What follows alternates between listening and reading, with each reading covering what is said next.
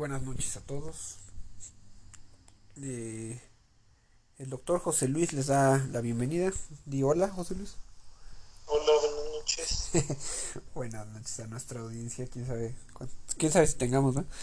Eh, por desgracia perdimos el capítulo de cáncer de ovario. Entonces se los dejaremos pendientes. Eh, tuvimos ahí unos inconvenientes técnicos. Y bueno, vamos a seguir con menopausia y climaterio, ¿vale?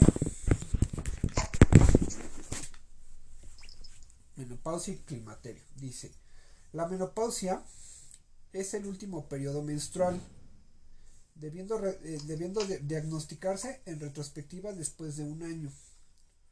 Eh, considerándose natural o fisiológico a partir de los 40 años, en la, en la mayoría de las mujeres, de las mujeres mexicanas ocurre a los 49 años, ¿va? Entonces, es fisiológico a partir natural de los 40 y en la mayoría de las mujeres mexicanas es a los 49 años. El, climaterio es la fase en la vida reproductiva de una mujer en la que una disminución gradual en la función ovárica resulta en un decremento en la secreción de esteroides ováricos con sus secuelas manifestándose como síntomas vasomotores, alteraciones del sueño, alteraciones psicológicas y atrofia genital. Dado que esta fase es una consecuencia normal del proceso del envejecimiento, no debe considerarse una endocrinopatía. Entonces, dado que esta fase es una consecuencia normal del proceso del envejecimiento, no debe considerarse una endocrinopatía. Algunos años antes de la menopausia, el ovario comienza a mostrar signos de falla inminente anovulación frecuente, producción estrogénica sin oposición, ciclos menstruales irregulares, ocasionalmente pueden presentarse menorragia, hiperplasia endometrial y cambios emocionales en algunas mujeres eh, algunas mujeres los fenómenos vasomotores y la diaforesis nocturna se establecen antes de la menopausia. Estos síntomas perimenopáusicos pueden variar, pueden durar 3 a 5 años. Es compatible con la transición a la menopausia los niveles de FSH mayores de 25 unidades internacionales por litro. Entonces, algunos años antes de la menopausia, el ovario comienza a mostrar signos de falla inminente, anovulación frecuente, producción estrogénica sin oposición, ciclos menstruales irregulares. Ocasionalmente pueden presentarse menorragia, hiperplasia endometrial y cambios emocionales. En algunas mujeres, los fenómenos vasomotores y la diaforesis nocturna se establecen antes de la menopausia. Estos síntomas perimenopáusicos pueden durar 3 a 5 años. Es compatible con la transición a la menopausia a niveles de FSH mayores de 25 unidades internacionales por litro. La menopausia se clasifica eh, como precoz cuando ocurre antes de los 40 años, que es fallo ovárica prematura. ¿Ok? Entonces, la menopausia se clasifica como eh, precoz cuando ocurre antes de los 40 años, que se clasifica como falla ovárica prematura. La androstenidiona. Precoz antes de los 40.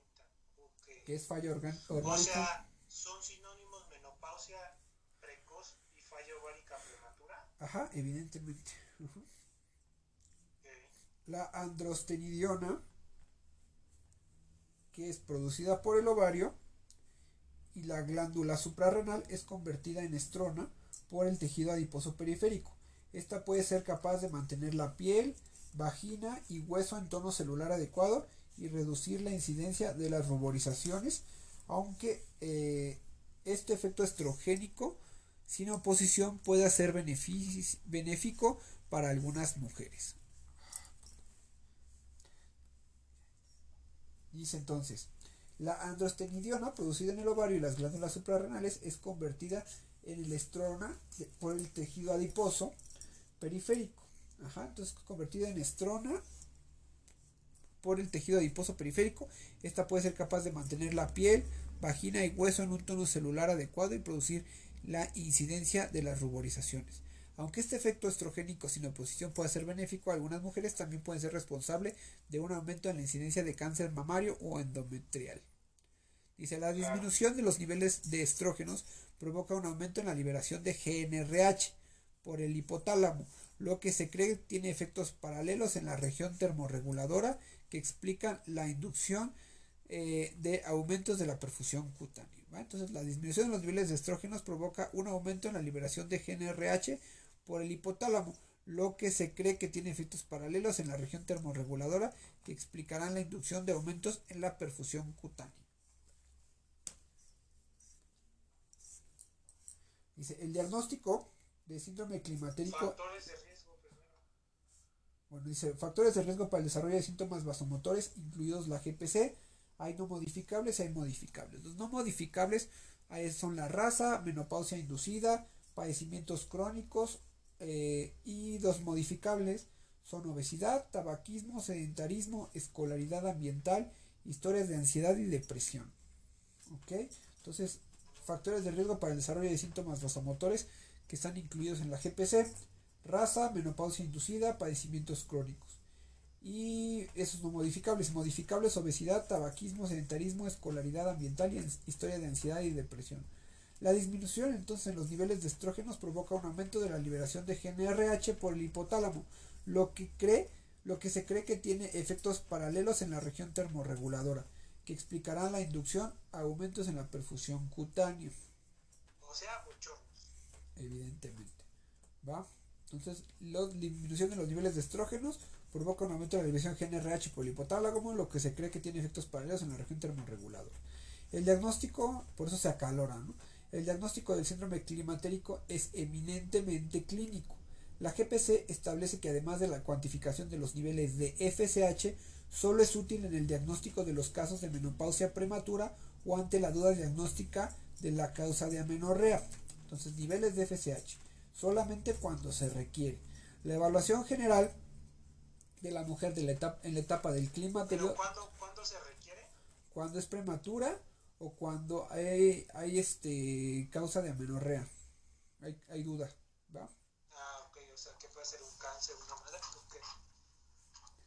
Este, Pinche tumor, ¿no? Un prolactinoma, una madre así.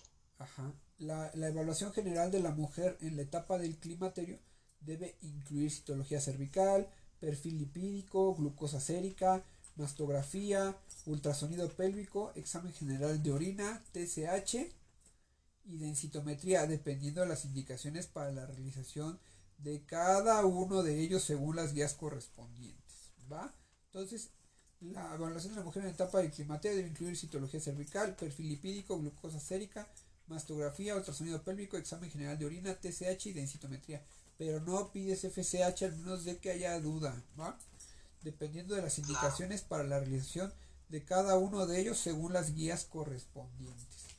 Las medidas que pueden resultar efectivas en el control de la sintomatología vasomotora son la ingesta de bebidas frías, la evitación de comidas picantes, café y alcohol, uso de abanico y ventilación adecuada de las habitaciones. Aunque no lo creas, si se les da su abanico. Va.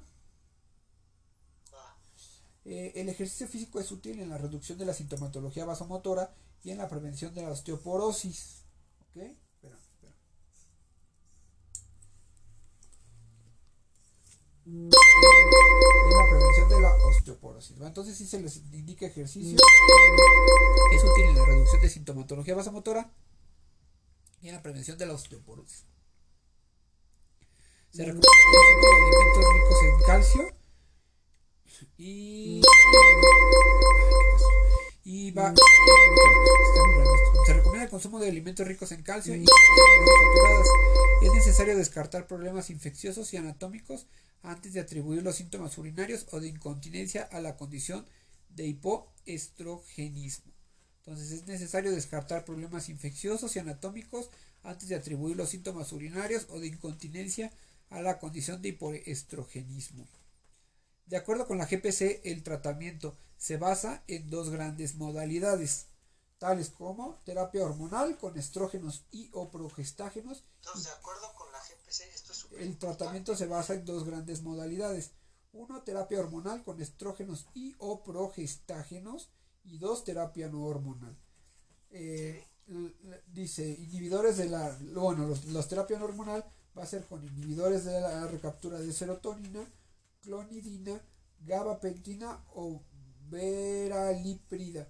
Este se usa ante la contraindicación del tratamiento hormonal. ¿Ok? Entonces, generalmente usamos la hormonal, estrógenos y o progestágenos, ¿no? Ajá, ¿La sí. hormonal o solo esos? No, no, no. Yo creo que puedes usar de los dos o incluso uno o otro, depende. Yo creo que ahorita vienen, vienen las indicaciones. A ver, espera.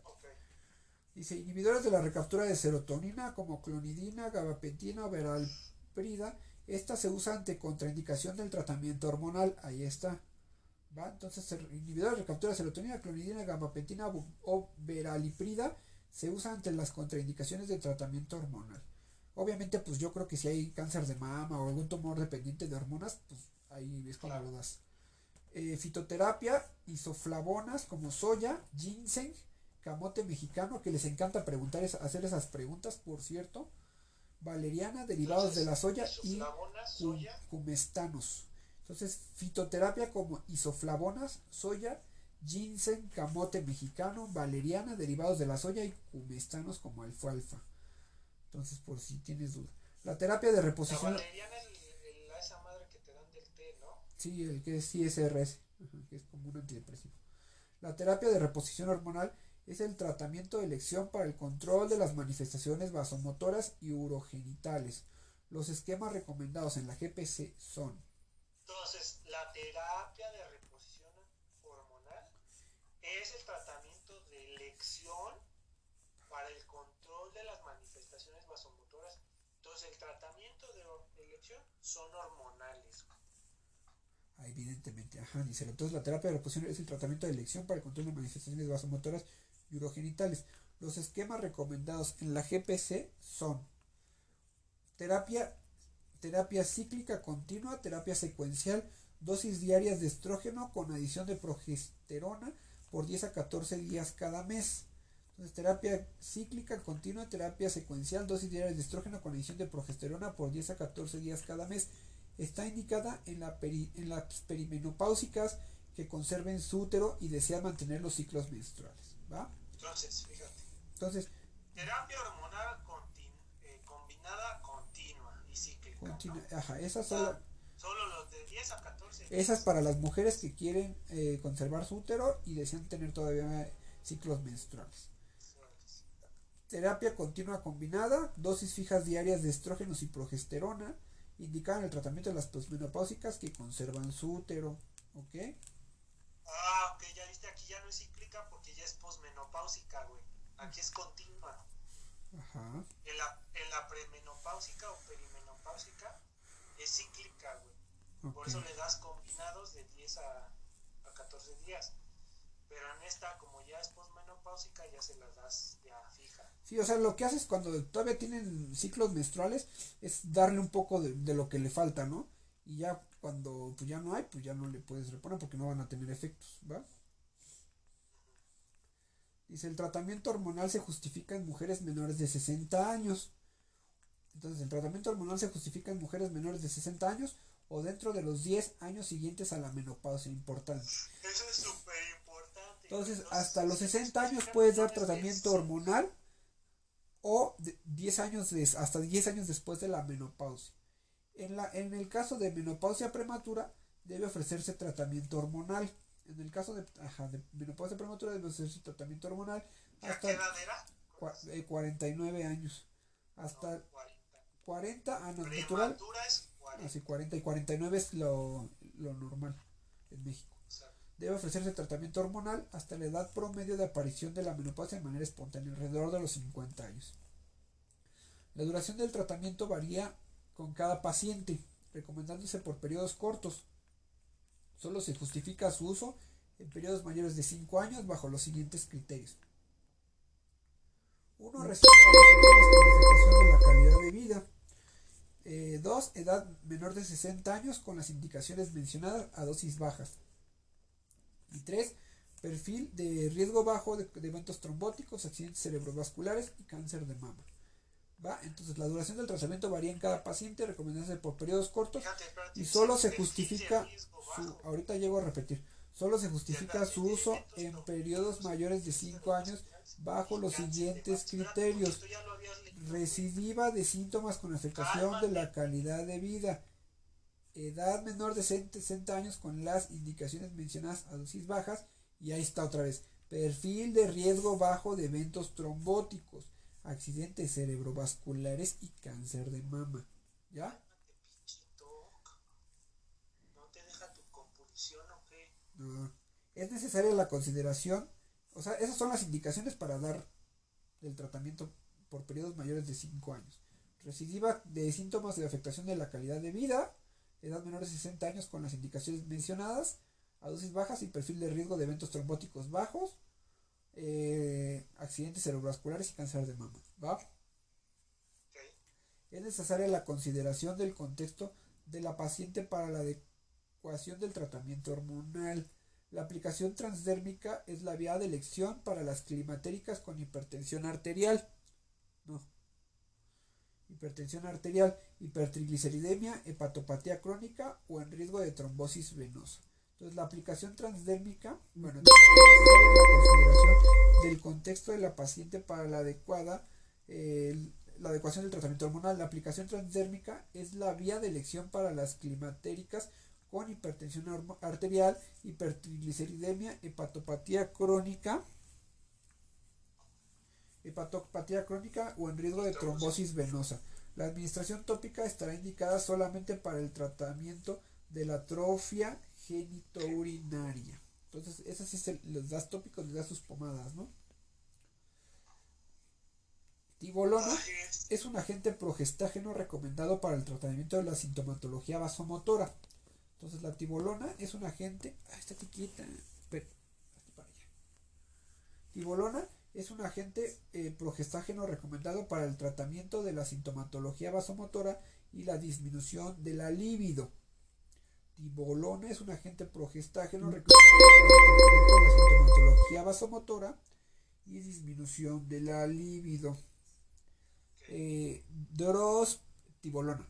Drospirenona, progestina antimineralocorticoide, es una opción terapéutica en el caso de, los, de las pacientes hipertensas, controladas o con tendencia a la retención hídrica. Entonces, tibolona para la sintomatología vasomotora y disminución de la libido.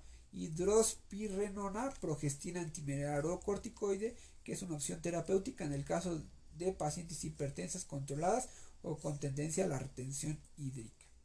El reemplazo no, hormonal no está recomendado en pacientes con obesidad, tabaquismo y mutaciones protrombóticas. El reemplazo, el reemplazo hormonal no está recomendado en pacientes con obesidad, tabaquismo y mutaciones protrombóticas. Las contraindicaciones para la administración de terapia hormonal son la presencia de una neoplasia dependiente de hormonas, como endometrio y mama, evidentemente, sangrado uterino normal sin diagnóstico definitivo, insuficiencia venosa complicada, insuficiencia hepática, litiasis vesicular, trombofilias, antecedentes de eventos tromboembólicos y dislipidemias, cardiopatía isquémica, hipertensión arterial no controlada, hipersensibilidad y porfiria cutánea. Entonces, contraindicaciones para la administración de terapia hormonal, presencia de una neoplasia dependiente de hormonas como endometrio o mama, sangrado uterino normal sin diagnóstico definitivo, insuficiencia venosa complicada, insuficiencia hepática, litiasis vesicular, trombofilias, antecedentes de eventos tromboembólicos y dislipidemia, cardiopatía isquémica, hipertensión arterial no controlada, hipersensibilidad y porfiria cutánea. La GPC establece que la terapia anticonceptiva hormonal no sustituye a la de reemplazo hormonal, para síndrome climatérico. La GPC establece que la terapia anticonceptiva hormonal no sustituye a la de reemplazo hormonal. Anticonceptivo, reemplazo, diferente. La GPC establece que la terapia anticonceptiva hormonal no sustituye a la de reemplazo hormonal para síndrome climatérico en las perimenopáusicas. O sea que no es lo mismo los anticonceptivos que el reemplazo hormonal. Ante, ante el deseo de anticoncepción se recomienda el uso de dispositivo intrauterino de cobre o con levornogestrel para las pacientes en etapa de transición. Otras pacientes anticonceptivas para las perimenopáusicas son otras opciones anticonceptivas para las perimenopáusicas son dispositivos de barrera, métodos de progestina, implantes subcutáneos, medroxiprogesterona de depósito, tabletas de mini, mini progestina, combinaciones de anticonceptivos hormonales orales, inyectables, parches, anillos genitales o esterilización quirúrgica. Los criterios de referencia del segundo nivel de atención son los siguientes. Contraindicación para la terapia hormonal, ausencia de respuesta al reemplazo hormonal establecido, terapia hormonal previa de duración prolongada y recidiva de la sintomatología después de la suspensión de la terapia hormonal. Entonces esos son los criterios de referencia, contraindicaciones para terapia hormonal, ausencia de respuesta al reemplazo hormonal, terapia hormonal previa de duración prolongada y recidiva de, de la sintomatología después de la suspensión de la terapia hormonal. ¿Ok? Entonces la de elección es la, hormonal, fíjate, güey. Sí. Bueno, vamos a continuar con la osteoporosis. la GPC define a la osteoporosis como una enfermedad esquelética crónica y progresiva caracterizada por disminución en la masa ósea y deterioro de la microarquitectura del tejido óseo. Entonces, la GPC define a la osteoporosis como una enfermedad esquelética crónica y progresiva caracterizada por disminución de la masa ósea y deterioro de la microarquitectura del tejido óseo, disminución de la fortaleza del hueso, fragilidad ósea e incremento en el riesgo de fracturas. ¿va? Entonces, enfermedad esquelética crónica y progresiva caracterizada por disminución en la masa ósea y deterioro de la microarquitectura del tejido óseo, disminución de la fortaleza del hueso, fragilidad ósea incremento del riesgo de fracturas. La OMS define a la osteopenia como una densidad mineral ósea con índice de T o índice T-score de menos 1 a menos 2.5, mientras que la osteoporosis corresponde a un valor menor a menos 2.5. ¿va? Entonces OMS dice que osteopenia es T-score menor, bueno, de menos 1 a menos 2.5 y osteoporosis, eh, osteoporosis T-score menor a 2.5. ¿ok?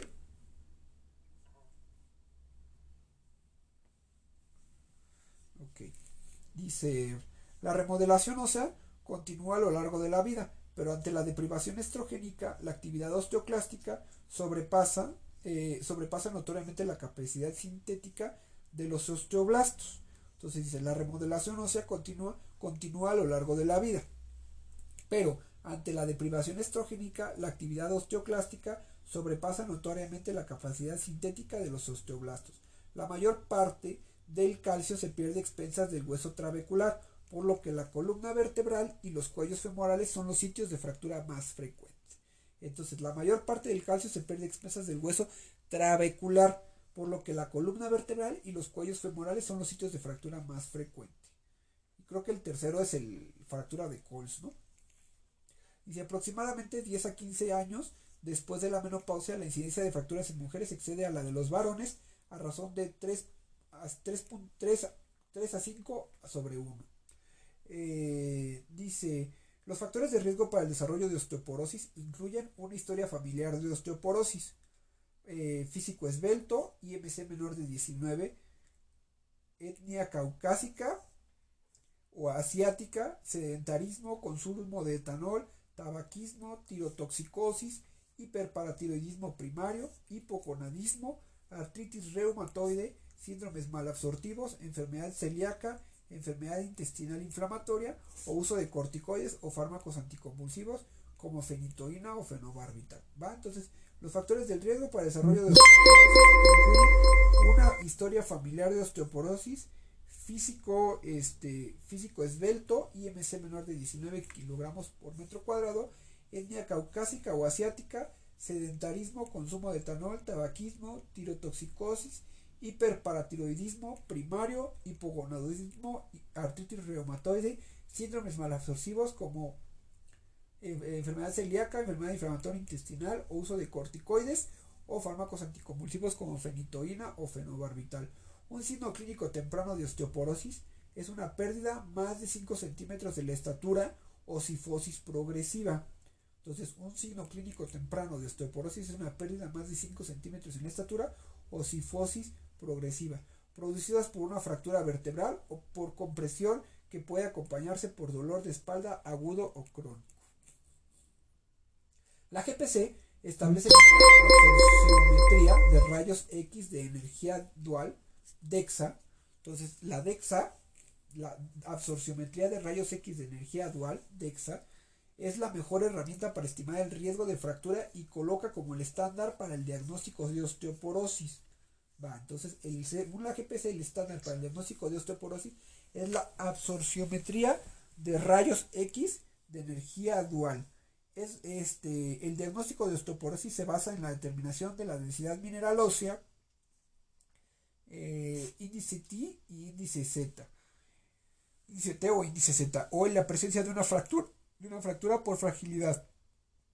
Mayores de 75 años, al excluir otras causas que pudieran justificarlas. La DEXA central de cadera y columna es un estudio recomendable para el diagnóstico. Se sugiere su realización en todas las posmenopáusicas con fracturas para confirmar el diagnóstico y determinar la severidad.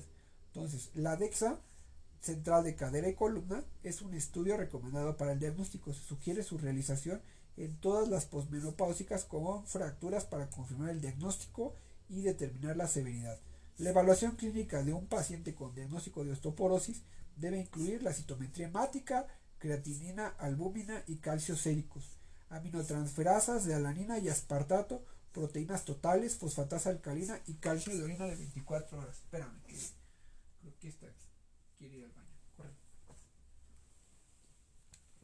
El tratamiento farmacológico de la osteoporosis incluye agentes como estrógenos, conos progestinas, moduladores eh, selectivos del receptor de estrógenos, raloxifeno, bifosfonatos como alendronato, risendronato y etindronato, calcitonina y paratormona. Ok, entonces otra vez dice, el tratamiento farmacológico de la osteoporosis incluye agentes como estrógenos con los improgestinas, moduladores, ahí están los estrógenos, güey. ¿Va? Moduladores selectivos del receptor de estrógenos como raloxifeno, bifosfonatos como alendronato, risendronato, etindronato, etidronato, calcitonina y paratormona. Esta es la calcitonina y la paratormona. La GPC indica que el manejo debe iniciarse de la siguiente forma. Osteopenia con índice T entre menos 1 y menos 2 en ausencia de factores de riesgo para prevenir fracturas y osteopenia con índice T entre menos 2 y menos 2.5 con un factor de riesgo mayor y osteoporosis con índice T menor a menos 2.5 ¿ok? Dice, eh, arriba dice ingesta diaria recomendada de calcio y vitamina D. Vamos a leer eso. Entonces, ingesta diaria recomendada de calcio y vitamina D. Dice, premenopáusicas, varones después de la adolescencia y hasta los 50 años, se recomienda 1000 miligramos al día, o sea, un gramo al día. En pacientes premenopáusicas, en varones después de la adolescencia y hasta los 50 años, se recomienda vitamina D de, mil, de un gramo por día. Calcio. De calcio, ajá, de, calcio. Eh, pues supongo que con la dieta lo, lo obtienes. Posmenopáusicas, 1500 miligramos por día. Y varones mayores de 70 años, 1200 a 1500 miligramos por día. ¿Ok?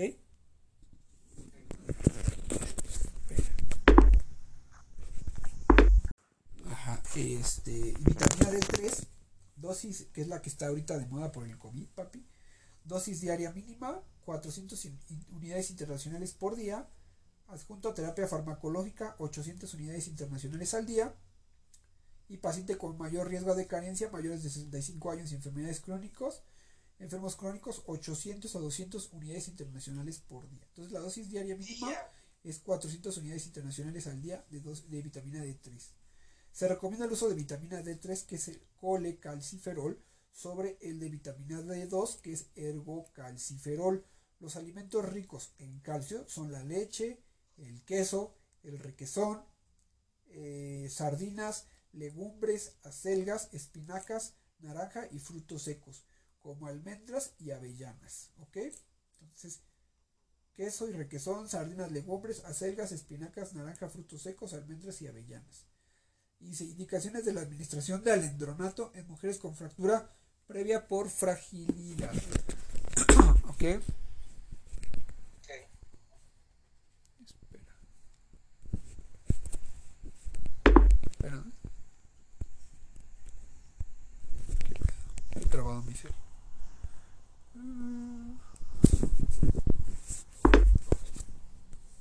Espera, espera, espera, espera. No te trabes. No, ya.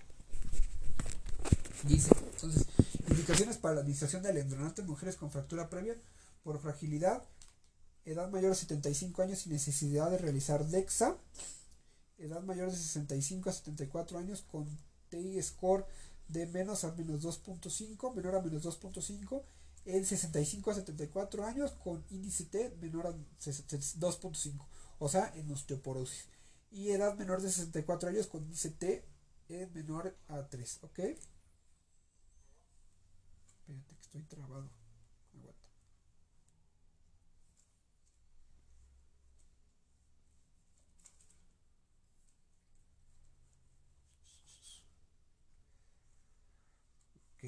Dice los bisfosfonatos son el tratamiento de primera línea para la prevención de osteoporosis en posmenopáusicas con osteopenia y osteoporosis inducida por esteroides. Entonces, los bifosfonatos son el tratamiento de primera línea para la prevención de osteoporosis en posmenopáusicas con osteopenia y osteoporosis inducida por esteroides. Alendronato y etidronato son los fármacos de elección en el tratamiento de osteoporosis primaria en varones. Raloxifeno puede usarse en pacientes con intolerancia o contraindicaciones para el consumo de bifosfonatos. Raloxifeno puede usarse en pacientes con intolerancia o contraindicaciones para el consumo de bifosfonatos. De manera conjunta, debe asegurarse un aporte suficiente de calcio y vitamina D y la práctica de ejercicio físico, que incrementa la densidad mineral ósea de menos 1 de 1 a, de 1 a 4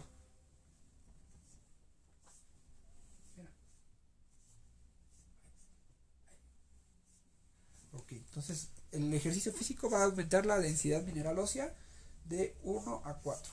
¿va? Entonces, eh, de manera conjunta debe asegurarse un aporte suficiente de calcio y vitamina D y la práctica de ejercicio. ¿va? Quedamos que la dosis de vitamina D al día es de 400 unidades internacionales de 3, ¿vale? que es colicalciferol. Y de calcio es 1000 hasta los 50, es un gramo al día. ¿va? En pacientes normales y en posmenopáusicas de 1500. Dice, el tamizaje debe realizarse en todas las mayores de 50 años con factores de riesgo.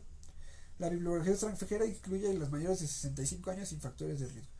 Pero aquí en México 50 años con factores de riesgo. La GPC indica que la prevención puede lograrse mediante la intervención en los factores de riesgo y la evitación del consumo excesivo de alcohol, de, de café que diga. La GPC indica que la prevención puede lograrse mediante la intervención en los factores de riesgo y el consumo y la evitación de consumo excesivo de café, bebidas carbonatadas, así como las dietas hiperproteicas, hipersódicas o muy altas en fibra. Entonces, ¿ya viste? Aguas. Dice, hay que evitar, hay que evitar intervención en los factores de riesgo y la evitación de consumo de excesivo de café, bebidas carbonatadas, así como las dietas hiperproteicas, hipersódicas o muy altas en fibra. O sea, hay que, no hay que darles tanta fibra, ¿ya viste? La bibliografía extranjera. Ni tanta proteína, ni tanto sodio. Ni tanta, ajá, ni tanta fibra. La bibliografía extranjera añade que el uso de estatinas en mujeres hiperlipidémicas disminuye el riesgo cardiovascular y previene el desarrollo de osteoporosis. Entonces, la bibliografía extranjera añade que el uso de estatinas y mujeres eh, eh, se recomienda en mujeres hiperlipidémicas para disminuir el riesgo cardiovascular y previene el desarrollo de osteoporosis. Pero en México solamente te recomiendan los bifosfonatos para la prevención de la osteoporosis inducida por esteroides, ¿va? Y ya. Pausa esta maíz.